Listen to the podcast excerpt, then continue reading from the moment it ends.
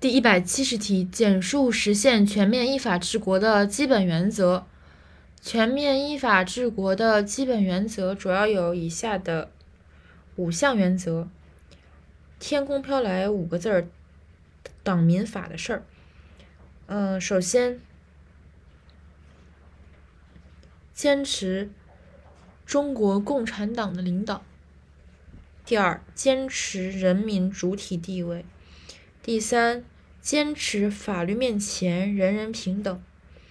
第四，坚持依法治国和以德治国相结合。第五，坚持从中国的实际出发，首先是领导，然后是主体，然后是平等的问题，然后是治国方略，依法治国和以德治国相结合，最后是坚持从中国的实际出发。